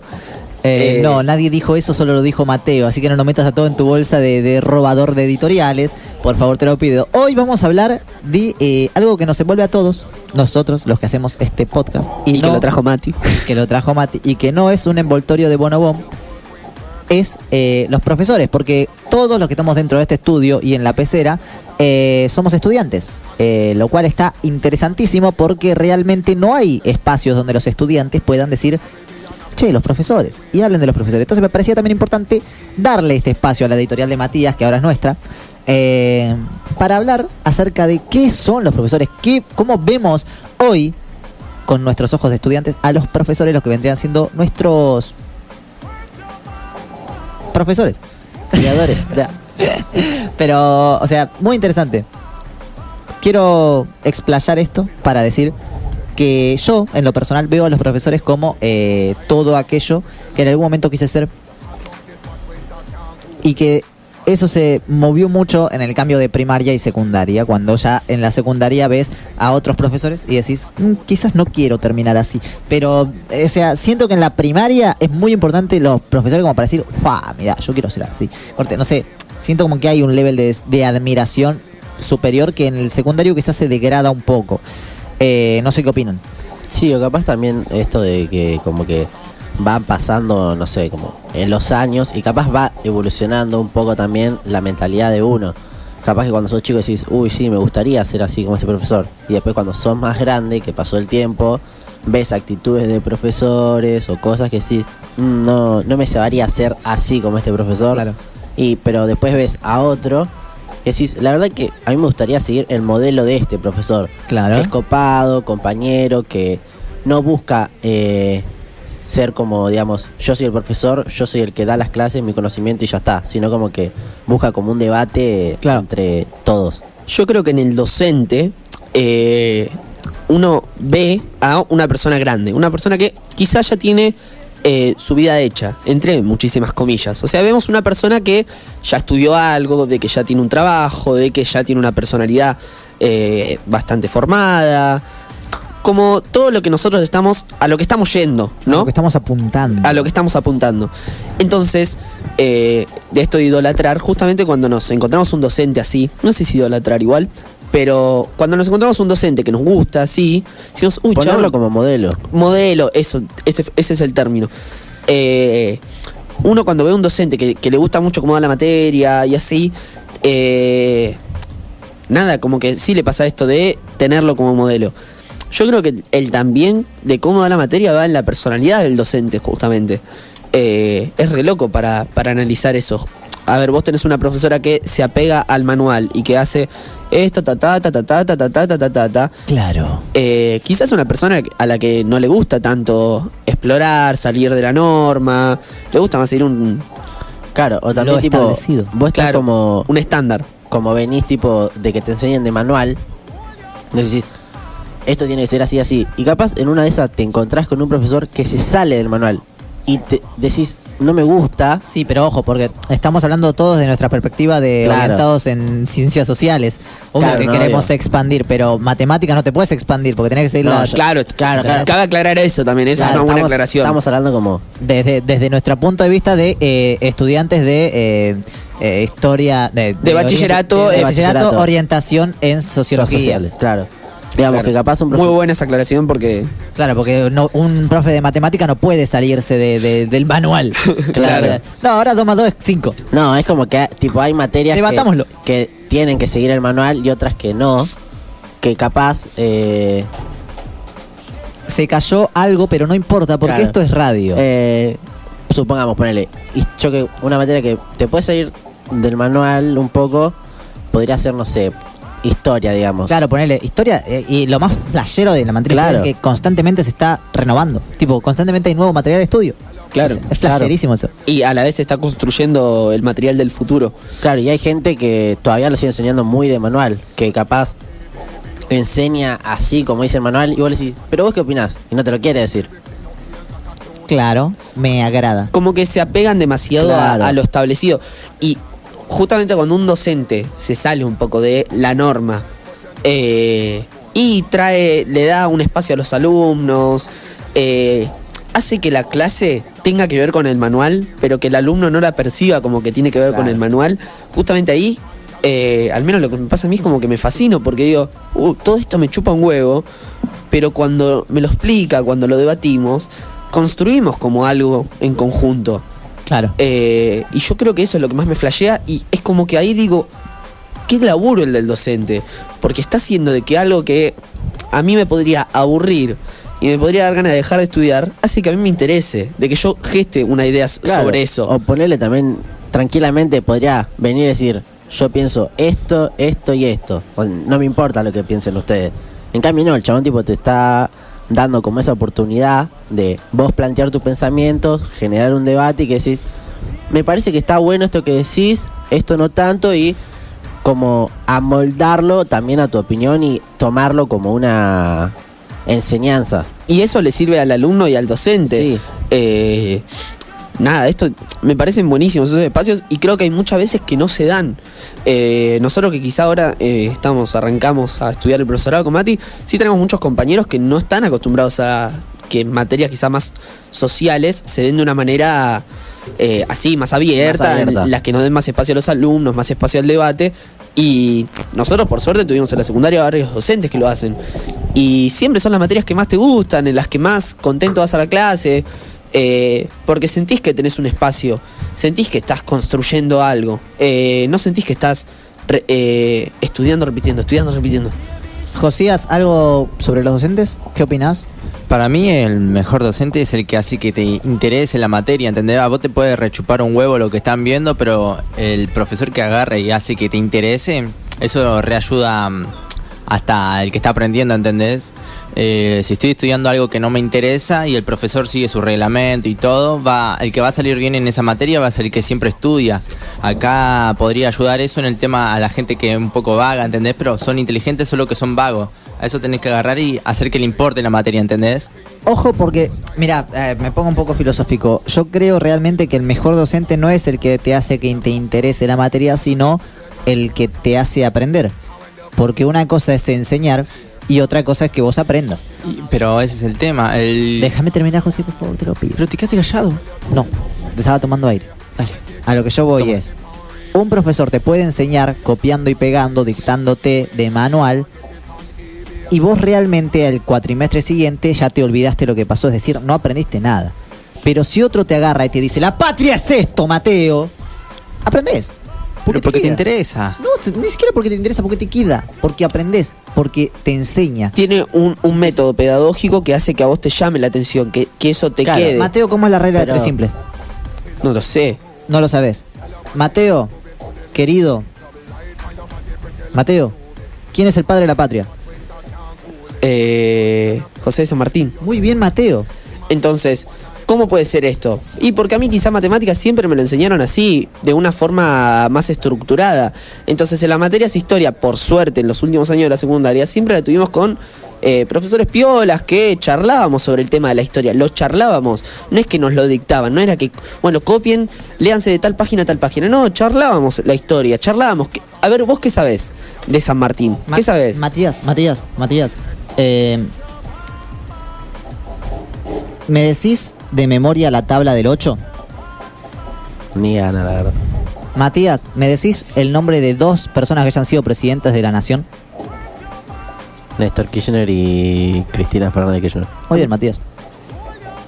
Entonces, hay cuestiones tipo de que cómo se plantea una clase eh, que pueden llevar a que el alumno aprenda o no aprenda. Claro, pero también ponele. También esto- tiene que ver mucho cómo sea el alumno, Claro. porque quizá a, gente estudiar de manual le gusta. Siente que aprende así y siente que estas clases de hippies que se ponen a hablar, ¿qué carajo me importa lo que piensa Matías? Claro, hace poco tuvimos un parcial con Mateo que el profesor cuando apenas arrancó, eh, digamos, a darnos clases, a mí a él no nos gustó tanto. Pero después tipo empezamos como a cazarle su manera de enseñar y dijimos, no, al final es un copado el chabón. Y ponele, y él hubo, cuando estaba estudiando creo, me dijo, ¿sabes qué? Yo no había leído como este tema, pero lo leí y me interesó. ¿Me entendés? Yo ahí tengo algo para decir. Sí. No hace- sin nombrar al docente, sino eh, sobre el método de enseñanza que tiene este docente. Es un método de enseñanza, Caco, te lo explico, de que yo, por ejemplo, te doy para leer esto y vos lo lees, ¿me entendés? Claro. Lo, lo lees, lo- se supone que leyéndolo lo comprendés. Claro. Eh, y después, si tenés alguna duda, te la aclaran tus compañeros o, de suerte, el profesor. Claro. Eh, al menos es como yo, yo- como yo lo entiendo, Mati, eh, podés discutirlo. Porque sé que lo querés mucho, porque vos sí aprobaste ese parcial. no. eh, entonces, a mí ese método, la verdad, al principio me pareció bueno, porque digo, está bueno esto. Después, encontré otro profesor que tenía ese mismo método, pero a la vez se sumaba a ese debate. Yo siento que quizá lo que, lo que pasaba con ese profesor, por ejemplo, teníamos un Zoom y todos los alumnos contábamos qué habíamos entendido. A veces ninguno había entendido muy bien o no teníamos una idea clara. Entonces, yo que siento que el docente no es alguien que completamente te tiene que decir cómo son las cosas. Es alguien que te tiene que acompañar en la etapa de enseñanza, de estudio, siendo alguien que ya se supone que sabe eso, eh, y sumando datos, esto que decíamos de ir nutriéndose el docente, el alumno. Entonces yo por ahí el docente le digo algo que él jamás había escuchado y lo nutro a él y viceversa, a él conmigo. Eh, me parece copado esto de que el docente no es el que lo sabe todo, sino que también está dispuesto a aprender, eh, como unas clases más, más abiertas, más chill. eh, Claro, y esto yo lo noté más tipo de. Como de una enseñanza mutua, lo noté mucho más en este tiempo, del obviamente en el secundario también lo vi, pero ahora como que lo veo más en distintos profesores que como que buscan enseñanza mutua. Por ejemplo, en una materia, el chabón decía tipo, bueno, tienen que hacer esto. Y poner, éramos un grupo y decía, bueno, vos le tenés que corregir a él y el otro tiene que corregir al otro, ¿entendés? Como que se tenían que corregir así mutuamente. Y eso como que te sirve a vos porque nada, claramente estamos estudiando para ser profesores y como que además te ayuda a ponerte en papel de profesor, mirá, tenés que hacer esto, esto y esto y esto. Y no es que el chabón tipo estaba así y se rascaba, ¿entendés? No, después el chabón tipo veía y decía, bueno, que venga tal, tal y tal. Y decía, bueno, ellos lo hicieron mejor por estas razones, qué sé yo. Pero eh, como que también les va a servir verlos porque se pueden fijar en qué se equivocan ustedes.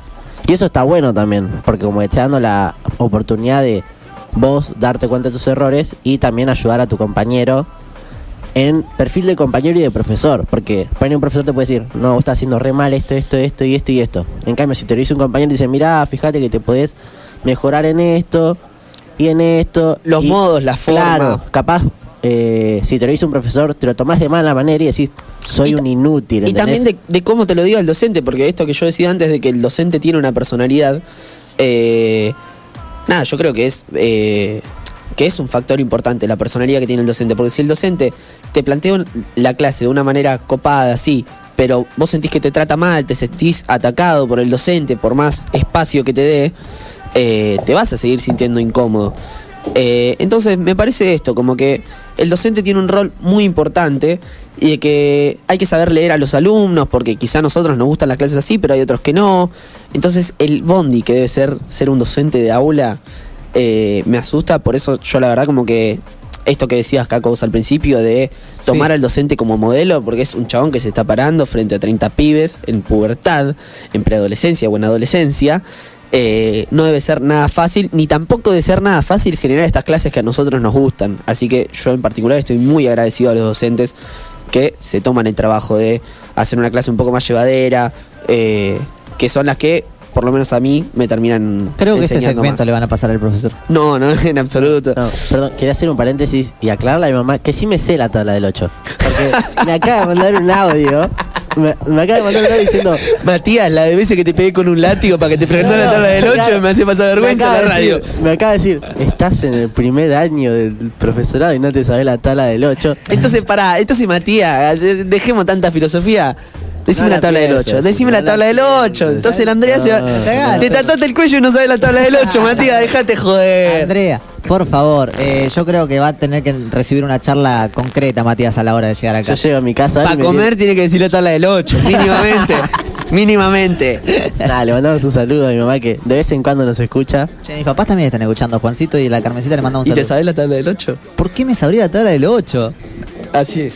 Así Yo sí es. me la sé. A ¿Te la ver, sabés? A ver, Decila. Decila. 8 por 1, 8, 8 por 2, 16, 8 por 3, eh, 24, 8 por 4, 32. 32, 8 por 5, 40, 8 por 6, 48, 8 por 7, eh, ese, 8 por 56. 7, cállate, que me pongo nervioso. 56 y Eh, 8 por 8, 64, 8 por 9, mm, 72, eh, y 8 por 10, 80. Muy Qué bien, locura, Josías, vos sí vas a comer hoy. locura. Josías, Josías, decime tres presidentes de la nación.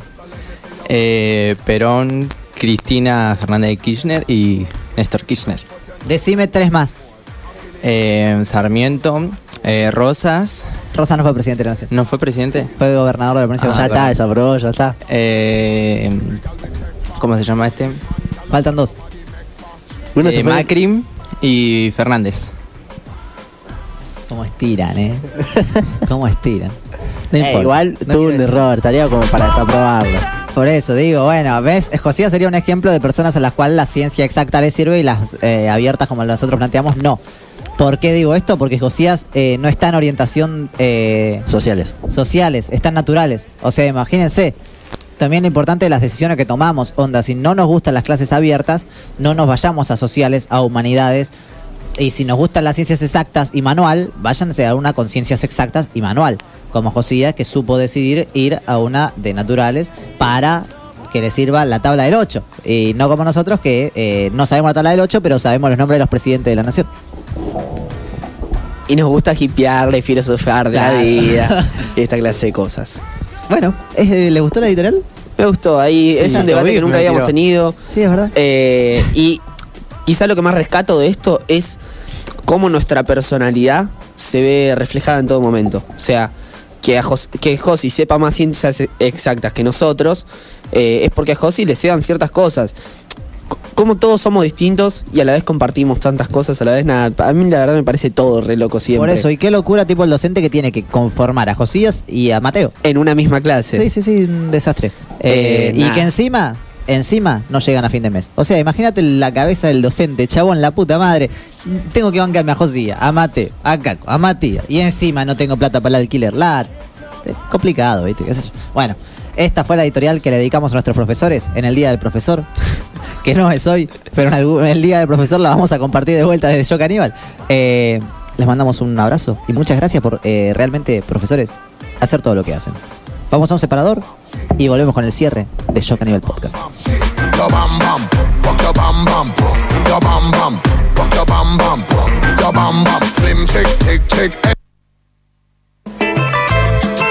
Yo Caníbal Podcast. El programa que nadie pidió, pero todos necesitaban.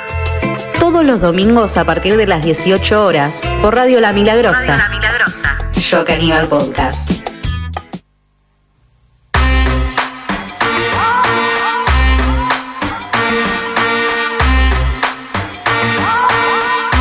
Baby, shake your bum bum. 9 por 1, 9. 9 por 2, 18. 9 por 3, 27. 9 por 4, 36. 9 por 5, 45. 9 por 6, 54. 9 por 7, 63. 9 por 8, 72. 9 por 9, 81. Y 9 por 10, 90. Allá se la Llegando. no juego más. Ok, ok. En las ciencias ex- exactas también hay berretines, ¿no? No, no es todo ser filósofo. 7 por 1, 7. 7 por 2, 14. 7 por 3, 21. 7 por 4, 28. 7 por 5, 35. 7 por 6, 42. 7 por 7, 49. 7 por 8, 56. 7 por 9, 63. 7 por 10, 70. Y después de estas cuentas tan espontáneas que nos acaban de salir, Que se la dedicamos a, a la madre de Mateo que nos la, nos la pidió. A la madre de Mateo, a la madre de Matías. Ambas se llaman Andrea, por eso. eh, nada, para que vea que. eh, nuestras tres mamás se llaman Andrea. Claro, que, que nosotros eh, sí vamos a comer hoy y su hijo, eh, bueno, estará en graves problemas, pero no, no importa. ¿Cómo la pasaron? Me encantó. Bien, Muy me, buen me programa. gustó el programa. ¿Vos cómo la pasaste? Excepto tu editorial que me quería ir. Eh, sí, suave, la pasé lindo, como siempre. Ca- Amigo- cada domingo como que siento que, Me encanta. que vamos como construyendo algo. Yo, o sea, piensen que si bien hace- yo Caníbal estamos hace bastante, Saquen tipo, el maldito hippie del programa. ocho episodios es re poco para, no sé, para una serie, por ejemplo. Eh, entonces como que siento que vamos como siempre construyendo cosas y está bueno cuando nos vemos en la semana, que espero esta semana no verlos, como que vamos diciendo, uh, esto me gustó, esto no. Eh, entonces nada, la pasé, la pasé lindo. Una pena que no vayamos a comer pizza después de esto. Es realmente que no nos vamos a ver esta semana. Por suerte. Con vos, capaz. Con vos sí yo me veo. Sí, nos vamos a ver. Sí. Bueno, Che, ojalá gane la el gusto es mío. ¿Cuánto, ¿cuánto gusto sale? tuyo. Pará, No, no leemos No, estas no cosas, no leemos, esto. no, Muchas no. gracias ¿Cuánto por sale la selección? Josías, ¿cuánto subime, sale la subime, selección? subime. El martes. Sacá, sacá. Nos vamos. Perdemos 1 a 0. Perdemos 1 a 0. Caco, vos vas a ver. Apagale partido el micrófono, apagale el Vos vas a ver Amigos, si soy casa, mufa, si silencio, soy eh. mufa y digo que perdemos 1 a 0, vamos a ganar. Pero no, no, Caco, vas a si hacer una, perdemos, una vas ultra mufa. casa, ¿entendés? Tipo, Va a ser una ultra mufa eso. Te agarra el Rubén. claro. Perdemos 1 a 0. Ahí Mateo, está. Mateo, Está grabado esto. algo, dale. Nada, les agradezco por ¿Qué haber escuchado el podcast. ¿Cuánto salimos? No voy a decir nada, Fue un absolutamente placer nada. eh, este domingo estar con ustedes. Nos vemos en el próximo episodio que va a ser el número 9. El- Eu, el, el, el episodio 10 hay que hacerlo con el lobito del Diego. Ahí va, Ahí va. Estaría bueno, ¿no? muy bueno. Muy bueno. Ahí, tiene que ser, ahí va, y podemos meter a- Listo, perfecto, vamos, vamos con ese programa. Bueno, gente, los esperamos en el noveno episodio de Yo Caníbal la semana que viene. Muchas gracias por escuchar este podcast. ¡Te amo, mamá!